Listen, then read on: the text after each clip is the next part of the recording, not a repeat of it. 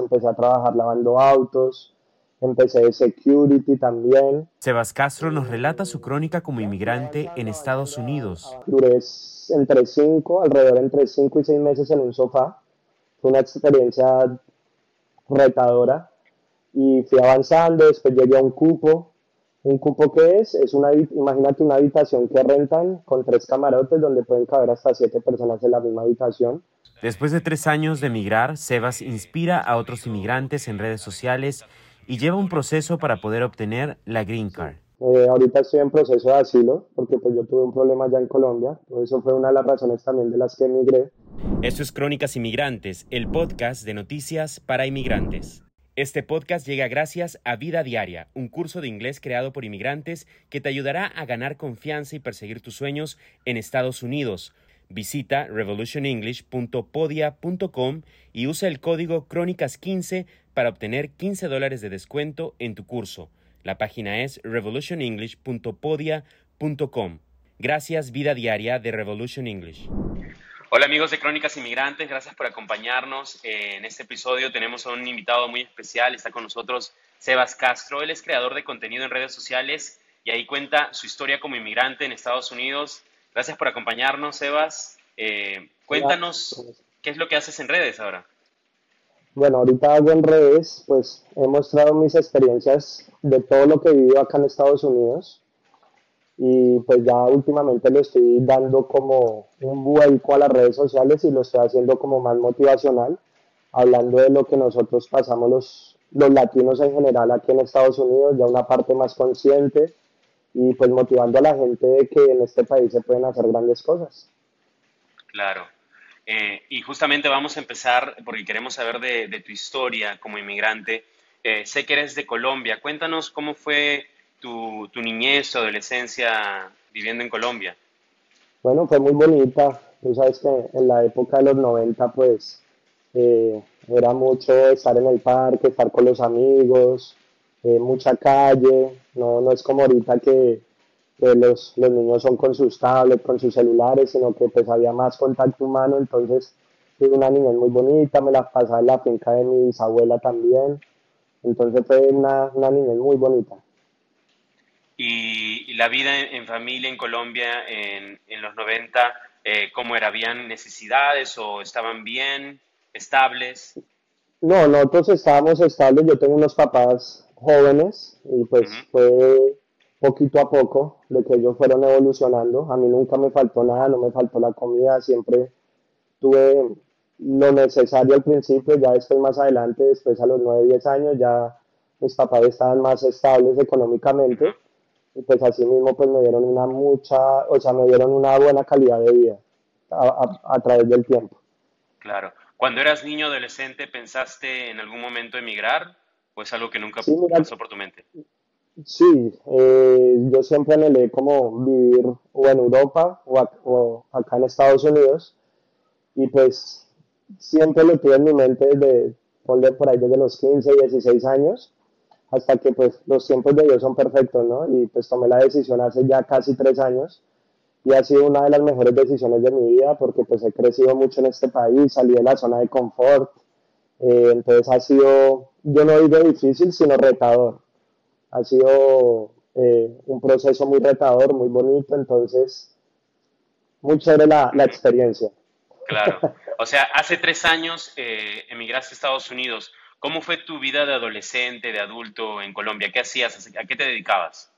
Bueno, yo soy chef profesional, eh, esa es mi primera profesión, pero también trabajé mucho en ventas. Allá en Colombia, pues, hay unos sitios que son como centros comerciales informales que se llaman San Andresitos. Entonces, pues, a los 14 años empecé a trabajar allá, ya después a los 18 años empecé a trabajar en cocina. Eh, duré aproximadamente como nueve años trabajando entre cocina y ventas. Cocina y ventas se me dio la oportunidad de montar mi propio negocio, mi propio restaurante en el 2017.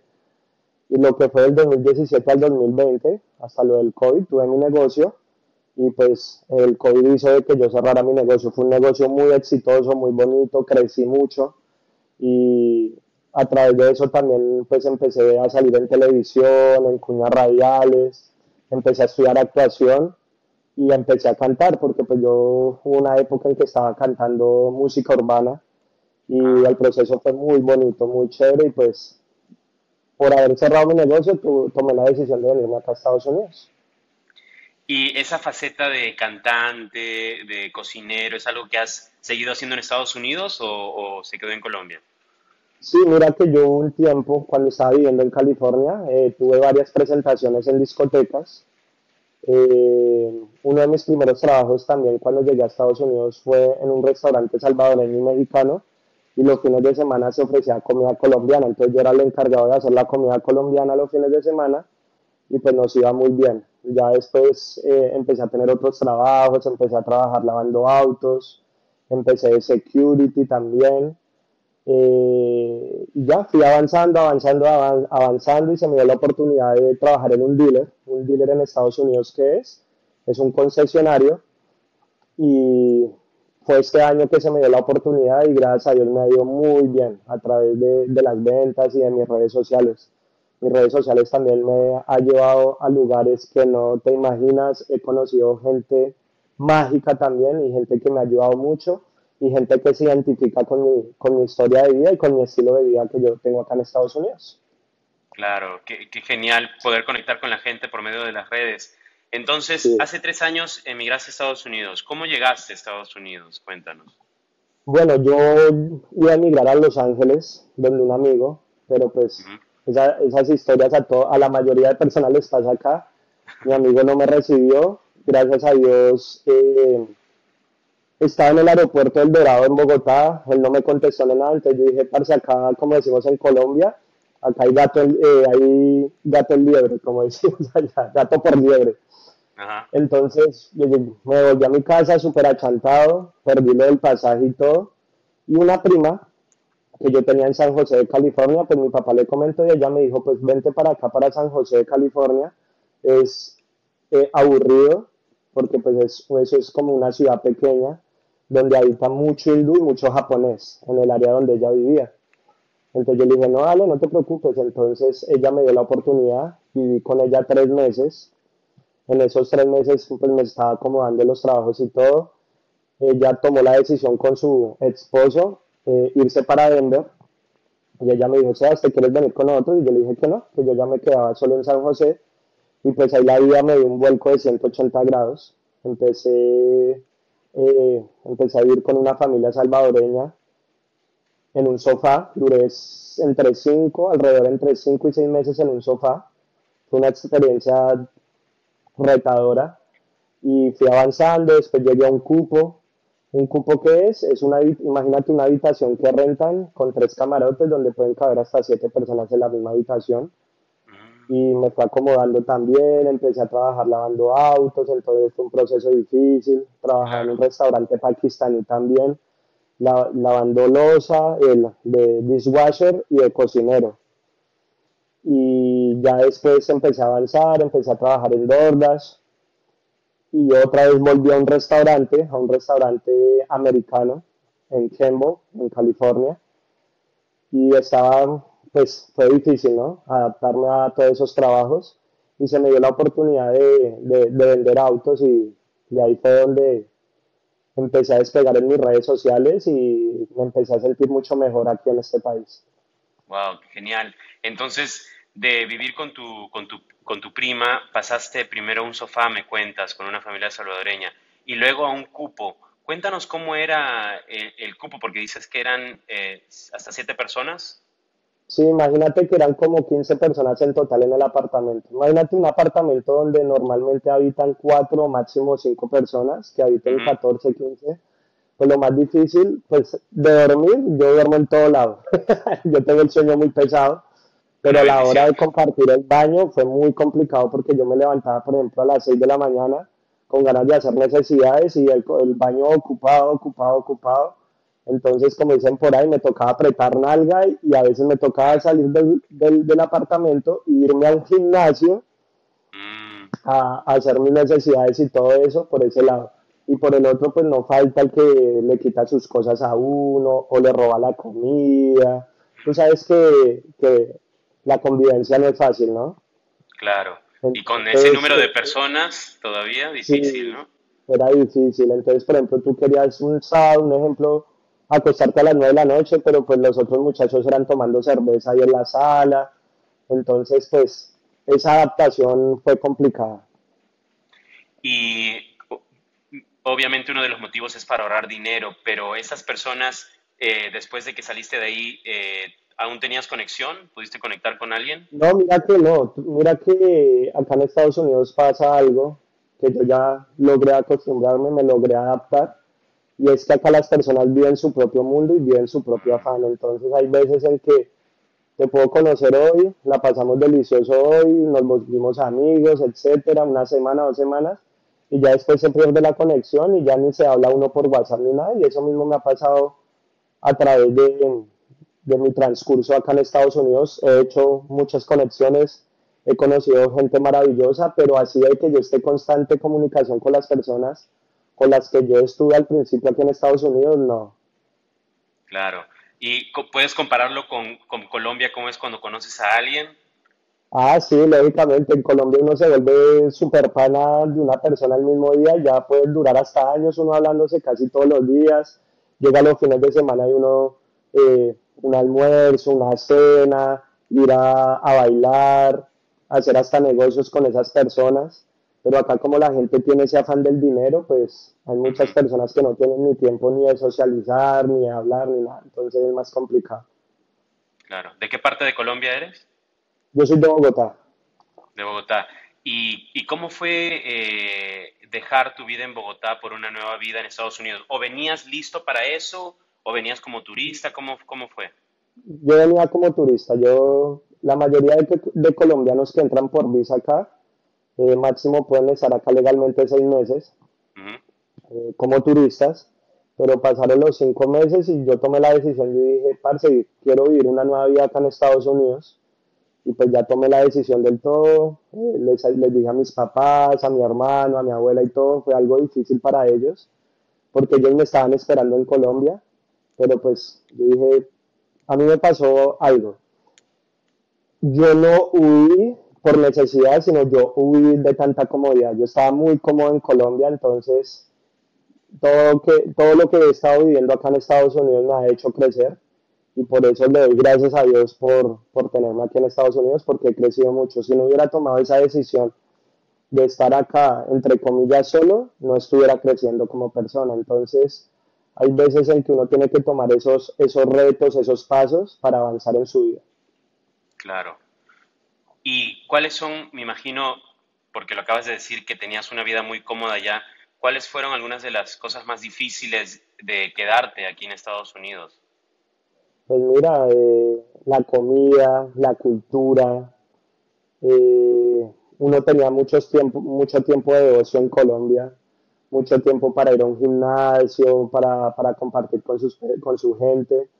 Acá no, al principio tú sabes que acá es 15, 16 horas trabajando de domingo a domingo, porque lamentablemente esa es la mentalidad que tenemos nosotros los latinos al, al llegar a este país, como que nos consumimos mucho en el trabajo mientras hacemos dinero y a veces nos deslumbramos por el dinero, pero ¿qué pasa? Uno en esa época como que enviaba ese dinero para, para, para Colombia y pues se dio cuenta que ya iba a empezar a hacer una vida acá y desde que empecé como a, a expandir mi mente y a tener conciencia ya no empecé a trabajar tanto sino a tener una vida ya más, más normal acá en este país porque pues ya se toma la decisión de estar acá.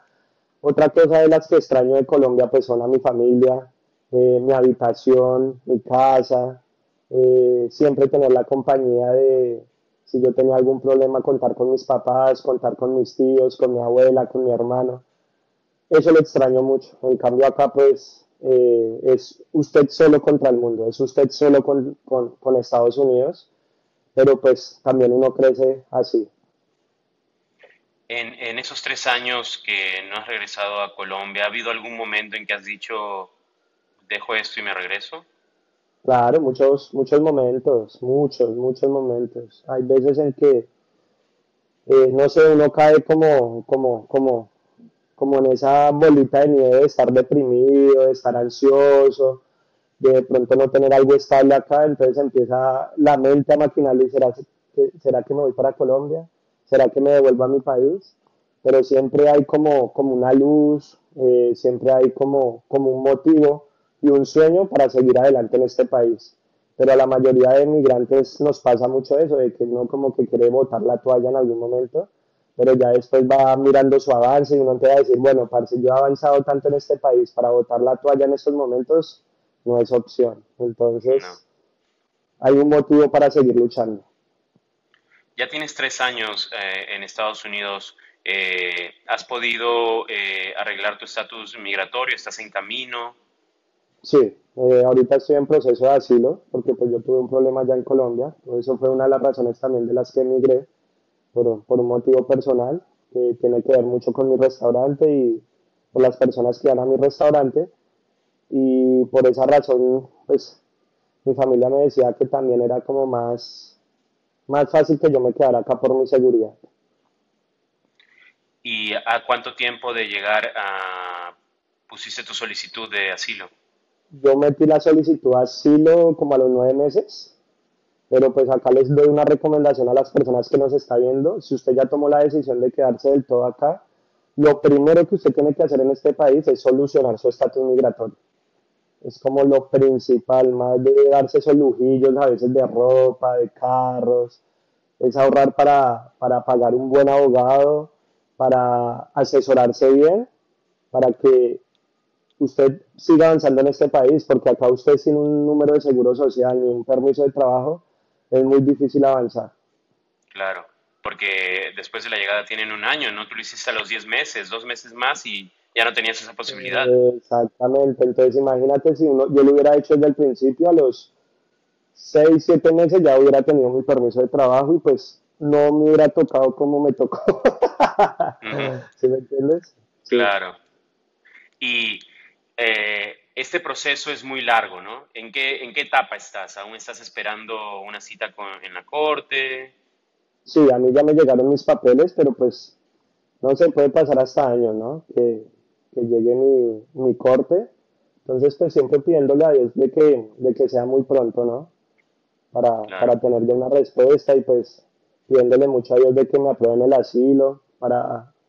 Ahorita también estoy haciendo mucho y me estoy asesorando por lo de la visa de talentos. La visa de talentos también puede ser una opción, ya que pues yo hago redes sociales y canto y pues soy una persona entre comillas que influye, pero pues estamos en ese proceso como, como, como investigación para, para el tema de visa de, talento.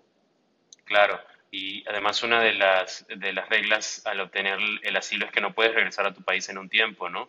¿Cómo, ¿cómo lo ves eso? Pues es difícil. Claro. difícil, difícil. Pero bueno, lo bonito de cuando uno tiene el asilo es que uno puede viajar a cualquier parte del mundo eh, no sé, España, mi, mi, ilusión es, yo ya conozco Europa, pero pues nada más bonito que uno también sentirse libre, ¿no? Y, no como lo que cantan los tigres del norte, que la jaula de oro, sino no tener también la opción de poder seguir viviendo en este país, aportar en este país, pero pues también viajar a diferentes lugares para, para expandir su mente y evolucionar, porque uno evoluciona mucho viajando. Claro. ¿Qué es lo que más extrañas eh, eh, de tu vida en, Colombia cada vez que, piensas en tu país?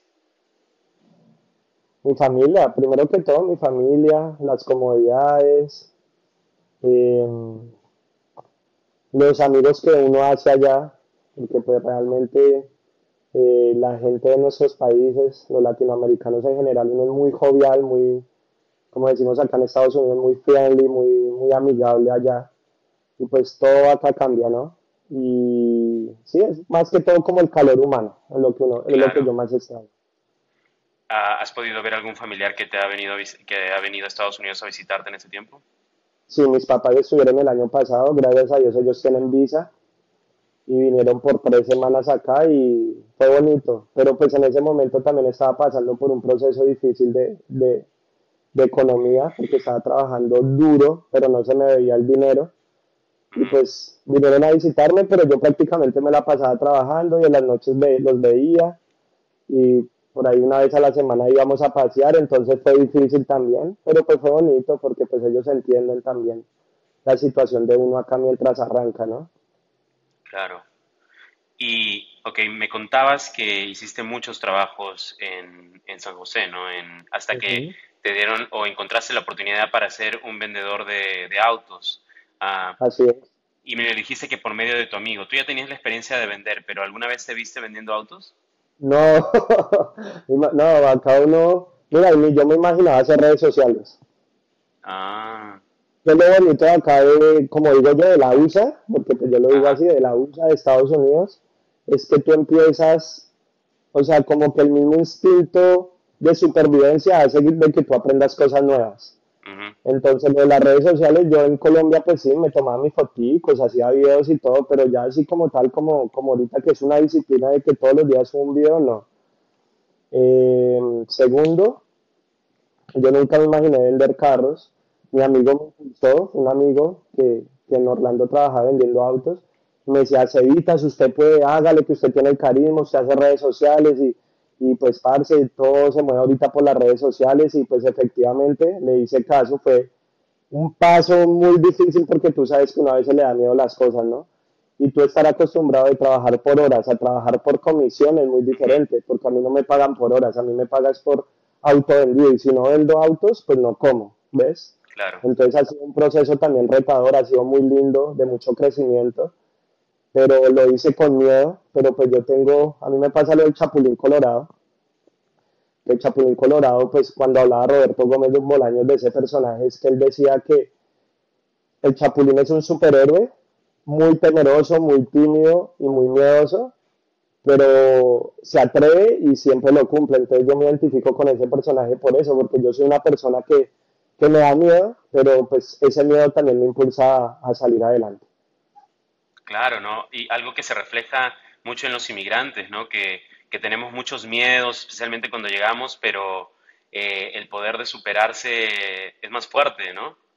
Sí, yo todos los días me levanto con ese objetivo de decir, bueno, Diosito, yo estoy acá en este país es por algo y dame la sabiduría, el entendimiento y la bendición para, para que se me vayan, vayan abriendo caminos, puertas, senderos porque pues así como uno habla de Estados Unidos, también hay cosas muy lindas en este país y acá uno puede avanzar mucho. Claro. Sé que ahora te encuentras viviendo en Miami, entonces dejaste San, eh, San José. ¿Cuándo sucedió eso?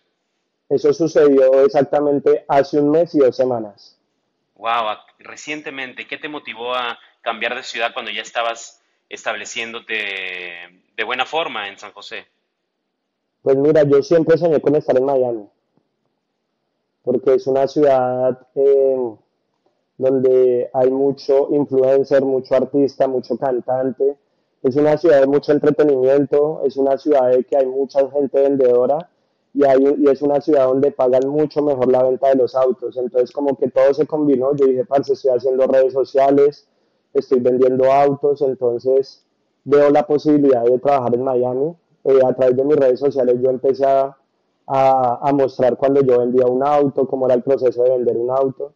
Y pues una, la, la, la jefe que me, que, que, me contrató acá me empezó a ver por redes sociales y me dijo, ay, Seba, yo te quiero dar la oportunidad acá en Miami, vente para acá, que acá te va a ir mucho mejor. Eh, lo consulté con mi amigo que también me dijo que me metiera en el, en el cuento de venta de autos. y, lo reflexioné, y yo dije, listo, vamos, vamos de una y acá estoy. Duré cinco, cuatro días en tierra porque me vine con mi carro y pues esa aventura también fue muy bonita porque fueron 3.000 millas que recorrí en mi auto, entonces conocí muchas ciudades acá, turisté mucho, entonces fue un proceso bonito también haber venido por tierra aquí hasta Miami. Entonces, eso es lo bonito de acá en Estados Unidos, que uno vive cosas que ni se imagina de un momento a otro. Yo no planeo nada, yo soy de las personas que no planeo, sino me dejo sorprender también y pues este país también me ha sorprendido con cosas hermosas. ¿Y llegando a Miami conocías a alguien aparte de la persona que te contrató? No. ¿Y sigues adaptando porque tienes muy poco tiempo? ¿Cómo, cómo fueron los ha, Ha, sido, ha sido difícil porque en el primer mes me, me, me, mudé, me trasteé dos veces. La persona que yo, yo llegué a un sofá donde, una, donde la amiga del de, de, mi amigo que me había que me, que me impulsó en la venta de autos él fue el que me ayudaba a mí mucho desde la distancia. Llegué al sofá y como a los 10 11 años no me empecé a sentir bien porque no me sentía bien ahí y alquilé una habitación. Y pues ese proceso también fue difícil porque no hice match con la persona que, que me alquiló la habitación. Duré como 15 días ahí y ya, ahorita pues gracias a Dios ya llevo como tres semanas en, en esta habitación y me he sentido mucho mejor acá. Claro, sigues, sigues eh, formando tus, tus bases en, en, Estados Unidos. Eh, ¿cómo, ¿Cómo te ves en, en unos meses, en unos años? Pues mira, yo yo ya estoy agotado también de estar como un ping-pong. claro. Ya llega un momento de su vida en que uno ya quiere como una estabilidad, ¿no? Entonces, eh, yo le pido mucho a Dios de que me dé la bendición de estar acá ya en Miami. Eh, si ahorita estoy en una habitación, ya después rentar un aparta estudio y ya después de un aparta estudio tener mi apartamento, ya después ir pagando mi propio apartamento, es como, como el objetivo y me imagino trabajando en ventas. Si, si él me quiere ver todavía vendiendo autos, lo va a seguir haciendo, pero sí me gustaría mucho también motivar a las personas, que es lo que hago a través de mis redes sociales, y ya pues eh, tomarlo como una profesión como el coaching, de que pues, yo no lo he estudiado, pero sí tengo como el don y la magia de que las personas me sigan y se sientan identificadas con, con mi estilo de vida acá en Estados Unidos, de que ellos han visto mi proceso y, y la gente pues me tira la buena, como decimos en Colombia, me, me, da muy buena energía y pues todos los días veo que va creciendo, va creciendo, va creciendo lo de mis redes sociales y pues también le pido a Dios de que yo tener un buen equipo de trabajo, de que también vean luz en mí y me puedan ayudar, porque tú sabes que uno a veces solo no puede. Claro. Entonces, pues aprovechar acá de que mucha gente nos está viendo, de que si alguien le ve de pronto una luz y un talento y tienen los medios, no estoy pidiendo dinero, pero si de pronto alguien de que sepa un poco más de marketing, de cómo yo poder, poder impulsar mi marca, pues de que me eche la manita y yo tengo muy buenas ideas y soy una persona muy disciplinada también en lo que me mentalizo, lo saco adelante y eso es lo que he hecho acá en Estados Unidos. Todo lo que tengo en mente lo cumplo, entonces ahí para las personas que de pronto me quieran apoyar. claro, o comprándote un carro, ¿no? Si necesitan. Exactamente, si necesitan un carro acá en Miami o si están en New Jersey, en Nueva York, en Manhattan, en Denver, también lo pueden acá comprar en Miami y después se lo pueden llevar también a su ciudad, porque pues acá en Miami es más fácil sacar un auto eh, y los taxes son un poco más bajitos a comparación de otros estados. Entonces, hay mucha gente que, que de otras ciudades vienen, me compran y se van tranquilos y contentos. Y acá yo los asesoro bien. Claro. Eh, ya que te acabas de mudar a, Miami y estás en Florida, eh, ¿has escuchado sobre cambios después de la ley SB 1718 que, que impide el transporte de eh, personas indocumentadas? Sí, mira que se ha visto mucho acá, por ejemplo, yo me he puesto a hablar en los restaurantes y eso ha afectado también mucho la, la, la, economía, eh, ha afectado mucho de que un ejemplo, me, yo hablaba con, con, una mesera en Orlando y ella me decía, normalmente nosotros éramos cinco meseros porque se nos llenaba mucho el restaurante, ahora soy solo yo. Entonces imagínate cómo ha afectado tanto lo de esa ley. Hay mucha gente que también eh, pues trabajaban acá ilegalmente, no tenían su social, no tenían su permiso de trabajo. Y pues salió esa ley y lamentablemente lo sacaron de sus trabajos.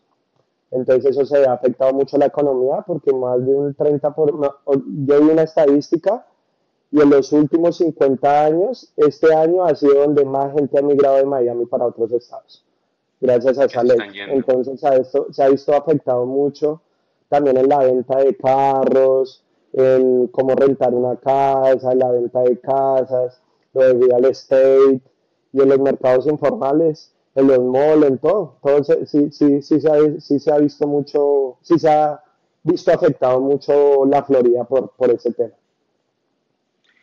Y regresando a hablar sobre tus redes, eh, tienes eh, poco tiempo, pero llegó un, llegó un momento en que empezaste a, a, viralizarte con tus videos. ¿Cómo, ¿Cómo te sentiste cuando de repente el primer video se empezó a viralizar? Bueno, eh, fue bonito porque yo Mira, yo llevo harto tiempo haciendo redes, pero constante llevo este año. Ah, no, llevo más de un año. Porque hubo videos en que yo no, un ejemplo, yo sacaba un video y a los 15 días sacaba otro, y pues las redes sociales es todos los días, ¿no? Claro. Para, para crecer en su comunidad. Entonces yo tuve videos virales de un millón de reproducciones hace como dos años, pero no seguí con eso. Pero eh, el año pasado empecé a hacer videos, videos, videos y tuve un problema que me penalizaron en redes sociales por sacar videos que, que incitaban supuestamente a la violencia. Entonces, mm. ¿qué pasa? Cuando a ti te penalizan, el algoritmo ya no te empieza a tener en cuenta y ya no empiezas a salir en el feed. Por esa razón duré penalizado como ocho meses, en los que normalmente yo seguía todos los días subía videos, pero solo tenía 10, 15, 20 likes. Y ya después de que ver, se me disparé mucho. Entonces en enero tenía 4.000 seguidores y ya ahorita, pues estamos en septiembre, ya tengo 60.000 seguidores. En TikTok también tengo 55.000 seguidores, pero tuve un problema en TikTok que en, en ese perfil donde tengo los 55.000 seguidores se me olvidó quitar mi anterior número, ya no existe ese número, entonces ya no estoy monetizando, entonces pues lo desmotiva a uno mucho porque pues uno también hace contenido para, para generar ingresos, ¿no? Claro. Y pues ahorita hace poquito empecé con mi nuevo TikTok y pues ha sido difícil, la verdad. Y cuéntanos sobre los trabajos que tuviste que hacer eh, en Estados Unidos. Cuando tú llegaste uh, como turista, ¿estabas mentalizado a hacer ese tipo de trabajos que, uh, que no son tan fáciles, pero son comunes para los inmigrantes que recién llegan? Pues mira, lo de la cocina yo ya estaba acostumbrado, pero pues llegué a un sector en San José que se llama Santana Row, que es un lugar donde están los mejores restaurantes y empecé a trabajar en un, en un restaurante, pero pues eh, yo no estaba acostumbrado como al racismo, ¿sí me entiendes? Entonces pues la chef era mexicana, pero, o sea, nosotros en Colombia decimos sí señor o sí señora por respeto. ¿cierto? Entonces uno, sí señor, sí, por respeto. Entonces yo ya le decía, sí señora.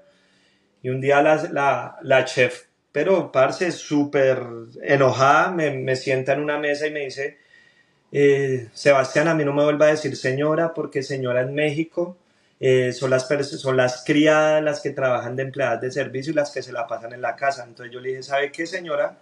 Usted tiene que aprender que usted no está en México, usted está en Estados Unidos y acá hay diferentes culturas y todos hablamos muy diferente. Entonces, sabe que yo duré 20 días allá, pero era una presión como, como que me la montaba, me, me, me, me, exprimía mucho, entonces ya mi paz mental ya no estaba bien, yo ya como que me daba pereza ir a trabajar por eso. Entonces yo le dije a ella, por su actitud, yo no, yo no voy a volver a trabajar más acá. Renuncié ahí y empecé a trabajar en el car wash yo nunca me, me imaginé trabajar lavando autos. Nunca, nunca, nunca, nunca. Pero pues el, el, el, el clima laboral, eh, ¿cómo se puede decir así? las personas que trabajaban en el cargo eran muy buenas gentes. Entonces no es que me pagaran muy bien, pero mentalmente me sentía mucho mejor ahí. Pero fue difícil porque yo entré en verano y pues imagínate en verano ese calor, tú debajo del sol, California, que el sol es tan penetrante una época en que, un, día en que me insolé, me tocó tomar un trapo, mojarlo y ponérmelo acá porque me estaba deshidratando, entonces eso también fue mucho aprendizaje en ese, en ese trabajo de, de lavar autos. Entonces eso tampoco me lo imaginé. Hubo una época en que también trabajé, bueno, en lo de Hordas, que es haciendo domicilios, tampoco me imaginé trabajar en eso. Y también estuve de security en eventos en San Francisco. Entonces, son trabajos complejos porque el de security eran como 12 horas así de pie mirando a la gente y todo eso, entonces ha sido, ha sido de mucho aprendizaje. Pero, pero ahí vas este, cumpliendo metas poco a poco, ¿no? Y ahora estás vendiendo autos, estás en la ciudad que siempre has querido estar y tu comunidad te respalda, ¿no? No es fácil crecer en redes. ¿Cuál crees que ha sido la clave para que tú crezcas en redes? pues que soy real, que muestro la realidad. Eh, hay muchas personas que les da pena mostrar que están trabajando de meseros o trabajando vendiendo, eh, lavando autos o limpiando baños. Entonces esas personas pues muestran en las redes sociales sus fines de semana cuando salen a pasear, pero no muestran realmente cómo llevan su día a día, ¿no? Entonces, por esa razón, eh, tuve mucha aceptación porque me mostré real, mostraba cuando andaba súper cortado también de tanto trabajar en cocina, esas manos las tenía vueltas nada, quemadas y todo, mostré eso. Pero, pero pues muchas personas también me empezaron a juzgar, ¿no? Empezaron como a decir, ah, es que usted quiere dar lástima, dar pesar. Entonces, pues yo, oído sordo, yo decía, aparte yo muestro la realidad. También mostraba cuando trabajaba en lavando autos. Y pues yo tengo una, palabra, una, una frase que está súper pegada ahorita en redes sociales que es motivados a romperla, papi. Entonces, ah. en cada video que yo hago siempre digo motivados a romperla, papi. Y hay un video de, de música que yo tengo que, que se llama, bueno, sale NMV para atrás, se llama Nunca me voy para atrás. Mm. Y es un video eh, motivación, es un video de música trap que hago que es medio motivacional. Y pues al principio del video yo salgo así al lado de un Corvette con una gringa, una mona y cantando y tal, no sé qué. Y al final del video todo desenlaza de que era un sueño. Yo estaba trabajando en el carwash, me había quedado dormido y llega el manager y me dice, era mexicano, oye, güey, ya se te pasó la hora del lunch, ya es hora de trabajar. Y yo, uy, dale, dale de una. Entonces todo era un sueño, entonces yo me levanto y fue súper natural y yo dije, motivados a romperla, papi. Y desde ahí salió ese logo. Entonces en todos mis videos yo siempre pongo motivados a romperla, papi. Cada vez que yo vendo un auto pongo motivados a romperla, papi. Entonces la gente como que le motiva esa, esa frase. He visto mucha gente que me etiqueta también motivados a romper la papi, hashtag motivados a romper la papi. Entonces, a través de esa, de, de esa palabra, de esas frases, eh, la gente se siente identificada de que vinimos a romperla a este país, que no importa la circunstancia, no importa su trabajo, no importa cómo se sienta, sino que siempre tiene que haber una motivación para salir adelante en este país y esa frase hace que, que, que, que, usted lo sienta y que diga, parce, motivados a romperla, papi. Así que ya saben, motivados a romperla, papi, tu sello, con lo que estás creciendo en redes. ese es mi sello y pues yo tengo un sueño de que ese sello de motivados a romperla se vuelva grande, quiero hacer podcast, pero pues eh, no, no tengo el espacio, me estoy acomodando aquí en Miami, tampoco me da el tiempo porque también me estoy acomodando como vendedor de autos. También me ha dado, ha sido muy retador también ese cambio de vender autos en California a vender en Miami, porque en Miami es más competencia, acá toca pagar por campañas publicitarias, todos los días toca hacer videos, en cambio en California era mucho más fácil. Entonces me he centrado mucho en la venta de autos, que es mi primer fuente de ingresos. Y pues lo de las redes sociales es, es a veces muy agotador, ¿no?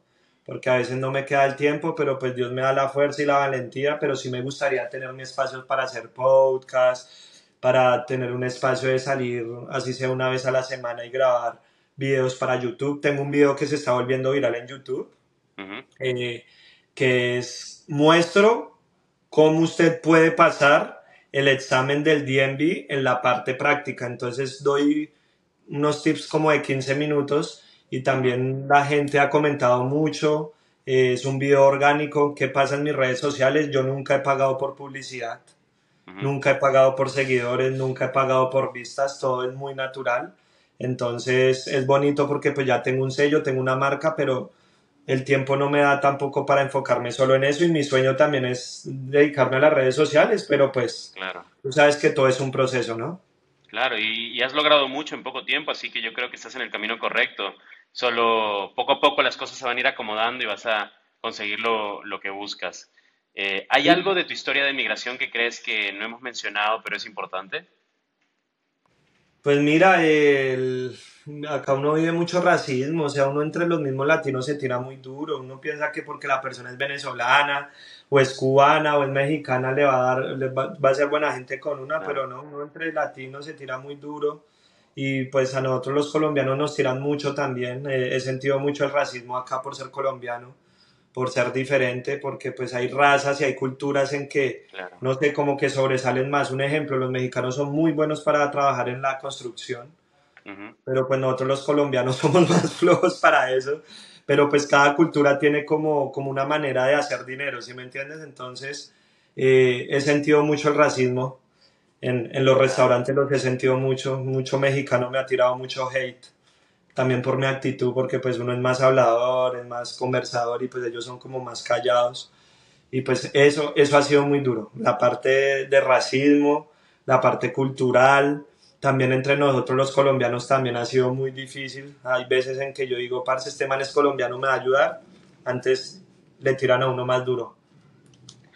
Eso es lo que me ha dado muy duro acá, porque pues no, no, es que yo haya llegado con un corazón puro y me la doy de Madre Teresa de Carcuta, ¿no? Pero pues acá se ve mucha maldad, mucho robo, eh, los mismos jefes lo roban a uno, eh, la, misma, la misma raza de uno es saber cómo lo tumba, qué le quita, también esa cultura del colombiano y del latino de que quieren un video regalado y pues Parce, lamentablemente uno todos los días le da mucho a sus redes sociales para estar regalando sus videos, sus promociones y todo.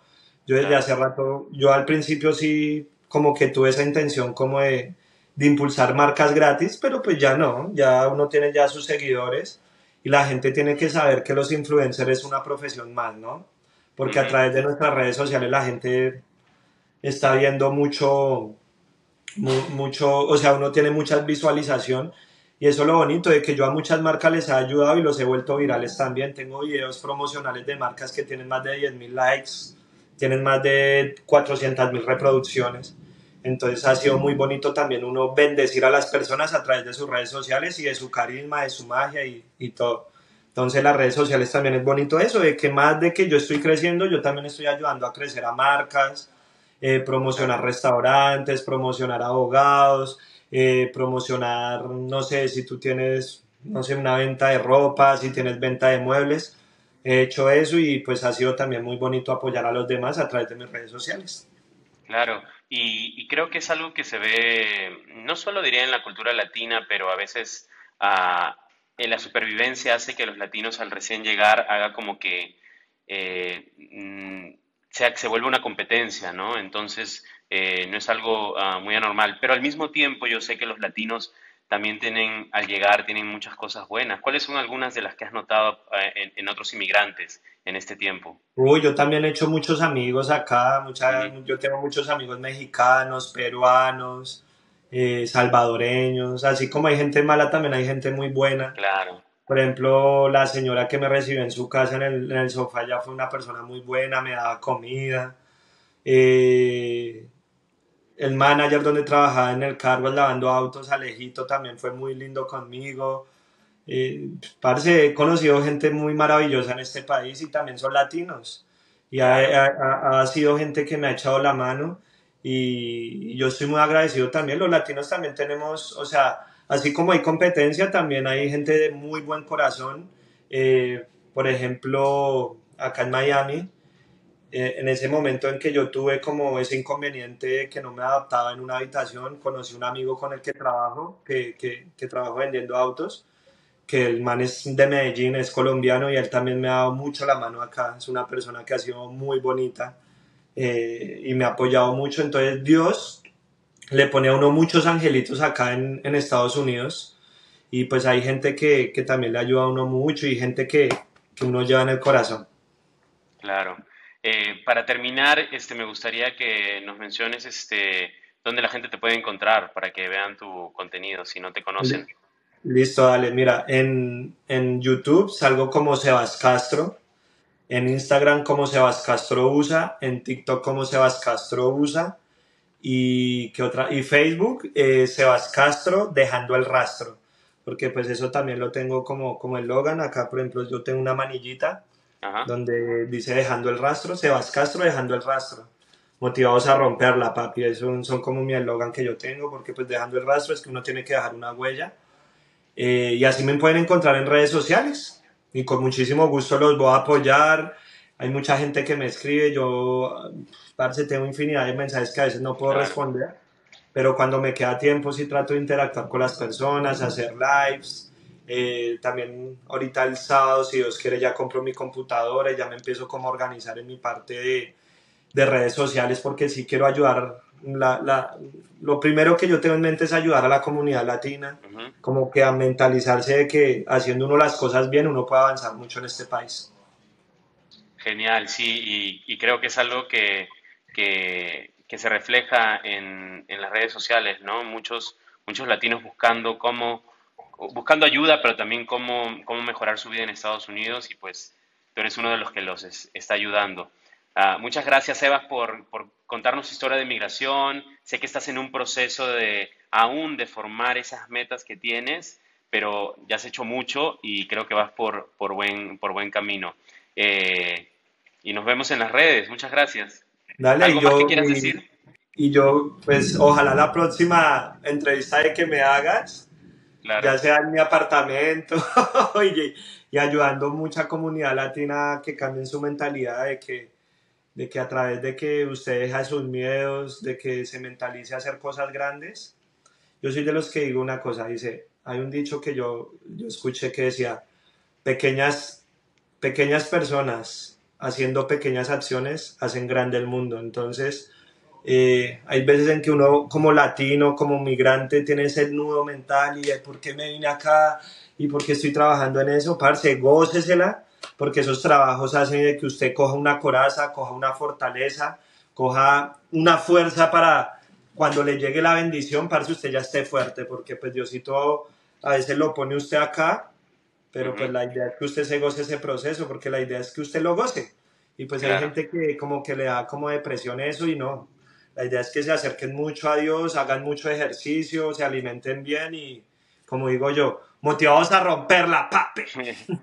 claro, y si quieren escuchar historias de más inmigrantes influyentes en Estados Unidos, pueden seguirnos en esta cuenta de, de YouTube, también en nuestras cuentas de Spotify, de Apple Podcast y Google Podcast para que estén eh, pendientes de Crónicas Inmigrantes. Muchas gracias por acompañarnos, Sebas, y pues la próxima vez con mucho más y rompiéndola, como dices. Dale, muchas gracias a ti por darme el espacio, darme la oportunidad de, comentar mi, proceso aquí en Estados Unidos y también te doy gracias eh, por todo lo que hacen ustedes también por apoyar a los latinos, eso es muy lindo y en serio que estoy muy agradecido.